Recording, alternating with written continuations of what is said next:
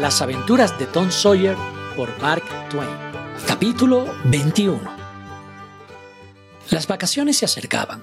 El maestro, siempre severo, se hizo más irascible y tiránico que nunca, pues tenía gran empeño en que la clase hiciera un lúcido papel el día de los exámenes. La vara y la palmeta rara vez estaban ociosas, al menos entre los discípulos más pequeños.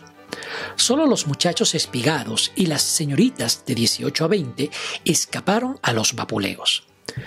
Los que administraba Mr. Dobbins eran en extremo vigorosos, pues aunque tenía bajo la peluca el cráneo mondo y coruscante, todavía era joven y no mostraba el menor síntoma de debilidad muscular. A medida que el gran día se acercaba, todo el despotismo que tenía dentro salió a la superficie. Parecía que gozaba con maligno y rencoroso placer en castigar las más pequeñas faltas. De aquí que los rapaces más pequeños pasasen los días en el terror y el tormento y las noches ideando venganzas. No desperdiciaban ocasión de hacer al maestro una mala pasada. Pero él les sacaba siempre ventaja, el castigo que seguía a cada propósito de venganza realizado era tan arrollador e impotente que los chicos se retiraban siempre de la palestra derrotados y maltrechos. Al fin se juntaron para conspirar y dieron con un plan que prometía una deslumbrante victoria. Tomaron juramento al chico del pintor decorador, le confiaron el proyecto y le pidieron su ayuda. Tenía él hartas razones para prestarla con júbilo, pues el maestro se hospedaba en su casa y había dado al chico infinitos motivos para aborrecerle. La mujer del maestro se disponía a pasar unos días con una familia en el campo, y no habría inconvenientes para realizar el plan. El maestro se apercibía siempre para las grandes ocasiones, poniéndose a medios pelos, el hijo del pintor prometió que cuando el domine llegase al estado preciso, en la tarde del día de los exámenes, él arreglaría la cosa mientras el otro dormitaba en la silla, y después harían que lo despertasen con el tiempo justo para que saliera precipitadamente hacia la escuela. En la madurez de los tiempos llegó la interesante ocasión. A las ocho de la noche, la escuela estaba brillantemente iluminada y adornada con guirnaldas y festones de follaje y de flores. El maestro estaba entronizado en su poltrona, con el encerado detrás de él. Parecía un tanto suavizado y blando. Tres filas de bancos a cada lado de él y seis enfrente estaban ocupados por los dignatarios de la población y por los padres de los escolares.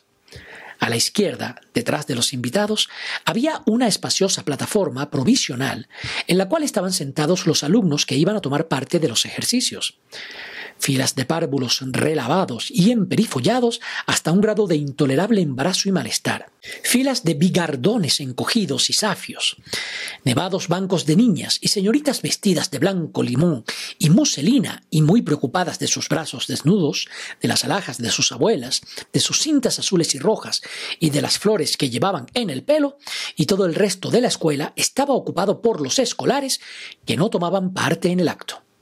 Los ejercicios comenzaron. Un chico diminuto se levantó y hurañamente recitó lo de no podían ustedes esperar que un niño de mi coma edad hablase en público, etcétera, etcétera, acompañándose con los ademanes trabajosos, exactos y espasmódicos que hubiera empleado una máquina, suponiendo que la máquina estuviese un tanto desarreglada. Pero salió del trance sano y salvo, aunque atrozmente asustado, y se ganó un aplauso general cuando hizo su reverencia manufacturada y se retiró.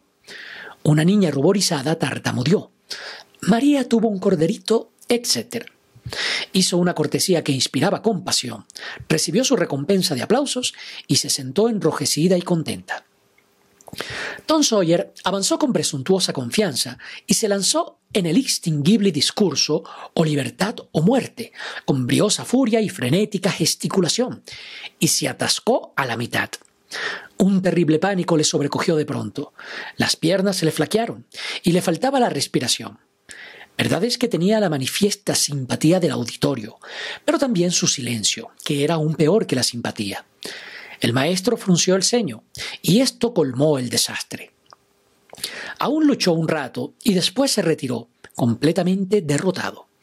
Surgió un débil aplauso, pero murió al nacer. Siguieron otras conocidas joyas del género declamatorio. Después hubo un concurso de ortografía. la reducida clase de latín, recitó meritoriamente. El número más importante del programa vino después, composiciones originales por las señoritas. Cada una de estas, a su vez, se adelantó hasta el borde del tablado, se despejó la garganta y leyó su trabajo con premioso y aprensivo cuidado en cuanto a expresión y puntuación. Los temas eran los mismos que habían sido dilucidados en ocasiones análogas, antes que por ellas por sus madres, sus abuelas, a indudablemente por toda su estirpe. En la línea femenina hasta más allá de las cruzadas.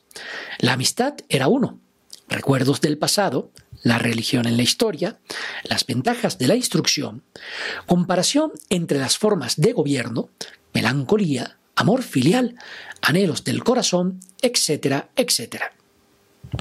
Una característica que prevalecía en esas composiciones era una bien nutrida y mimada melancolía. Otra, el pródigo despilfarro del lenguaje escogido. Otra, una tendencia a traer arrastradas por las orejas frases y palabras de especial aprecio, hasta dejarlas mustias y deshechas de cansancio. Y una conspicua peculiaridad que les ponía el sello y las echaba a perder. Era el inevitable e insoportable sermón que agitaba su desmedrada cola al final de todas y cada una de ellas.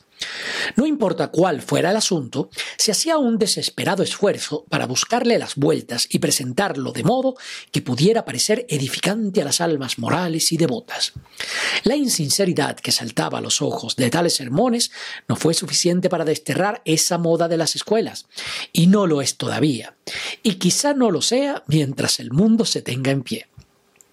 No hay ni una sola escuela en nuestro país en que las señoritas no se crean obligadas a rematar sus composiciones con un sermón. Y se puede observar que el sermón de la muchacha más casquivana y menos religiosa de la escuela es siempre el más largo y el más inexorablemente pío. Pero basta de esto porque las verdades acerca de nosotros mismos dejan siempre mal sabor de boca. Y volvamos a los exámenes. La primera composición leída fue una que tenía por título ¿Es eso pues la vida? Quizá el lector pueda soportar un trozo.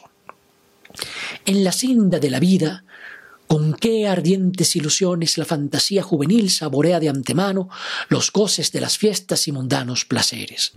La ardorosa imaginación se afana en pintar cuadros de color de rosa, con los ojos de la fantasía. Frívola esclava de la moda, se ve a sí misma en medio de la deslumbrante concurrencia, siendo el centro de todas las miradas.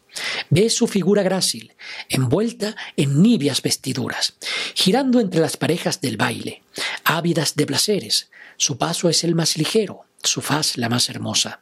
El tiempo transcurre veloz en tan deliciosas fantasías y llega la ansiada hora de penetrar en el olímpico mundo de sus ardientes ensueños. Todo aparece como un cuento de hadas ante sus hechizados ojos, y cada nueva escena le parece más bella. Pero en breve plazo descubre que bajo esa seductora apariencia todo es vanidad la adulación, que antes encantaba su mente, ahora hiere sus oídos.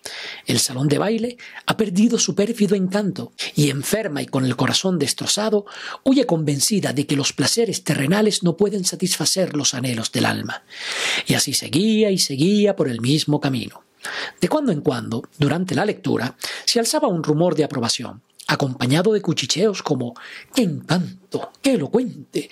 ¡Qué verdad dice! Y cuando al fin terminó con un sermón singularmente aflictivo, los aplausos fueron entusiastas. Después se levantó una muchacha enjuta y melancólica, con la interesante palidez nacida de píldoras y malas digestiones, y leyó un poema, con dos estrofas bastará. Una doncella de Missouri se despide de Alabama. Adiós, bella Alabama, qué amor mi pecho siente, hoy que, por breve plazo, te voy a abandonar.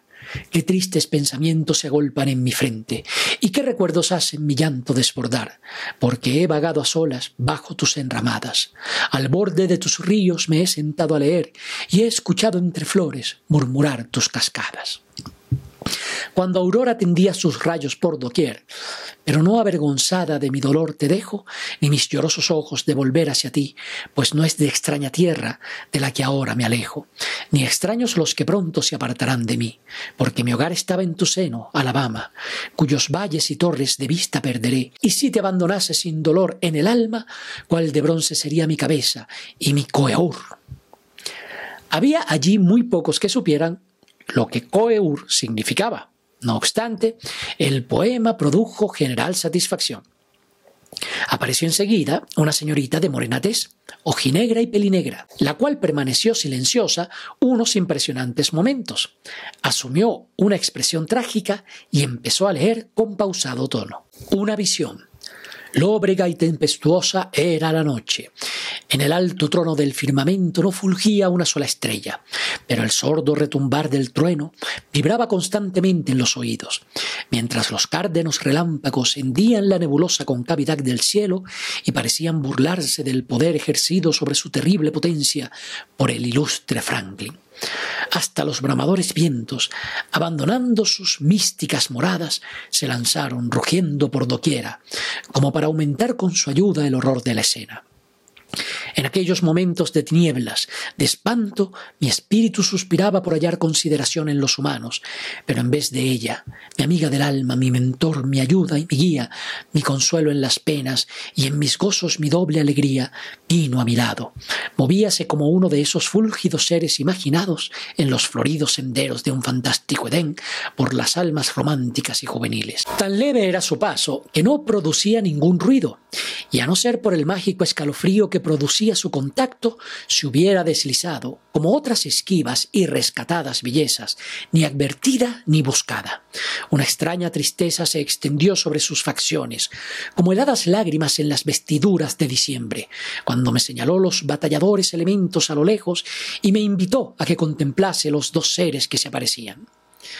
Esta pesadilla ocupaba unas diez páginas manuscritas y acababa con un sermón tan destructivo de toda esperanza para los que no pertenecieran a la secta presbiteriana que se llevó el primer premio.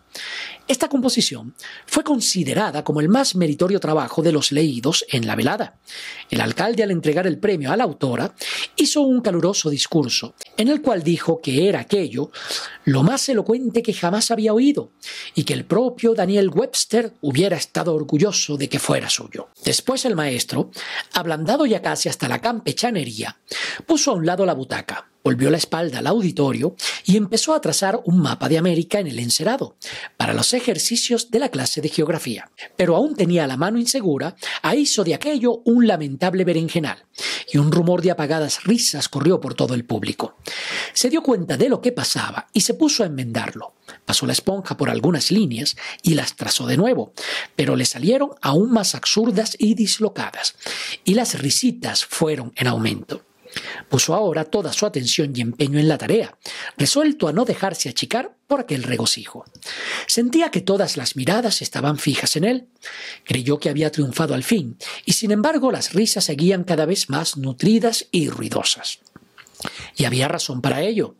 En el techo, sobre la cabeza del maestro, había una trampa que daba a una buhardilla. Por ella apareció un gato suspendido de una cuerda atada a su cuerpo. Tenía la cabeza envuelta en un trapo para que no maullase.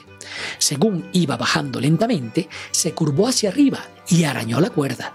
Después se dobló hacia abajo, dando zarpazos en el aire intangible. El holgorio crecía. Ya estaba el gato tan solo a media cuarta de la cabeza del absorto maestro. Siguió bajando, bajando, y hundió las uñas en la peluca. Se asió a ella, furibundo, y de pronto tiraron de él hacia arriba con el trofeo en las garras. ¡Qué fulgores lanzó la calva del maestro! Como que el hijo del pintor se la había adorado. Con aquello acabó la reunión. Los chicos estaban vengados. Habían empezado las vacaciones. Si llegaste hasta acá, me gustaría invitarte a que te unas como miembro de mi canal de audiolibros. Con un pequeño aporte mensual, podrás ayudarme a hacer más y mejores videos. En la descripción te dejo más detalles sobre cómo puedes colaborar. Y desde ya, muchas gracias por tu aporte.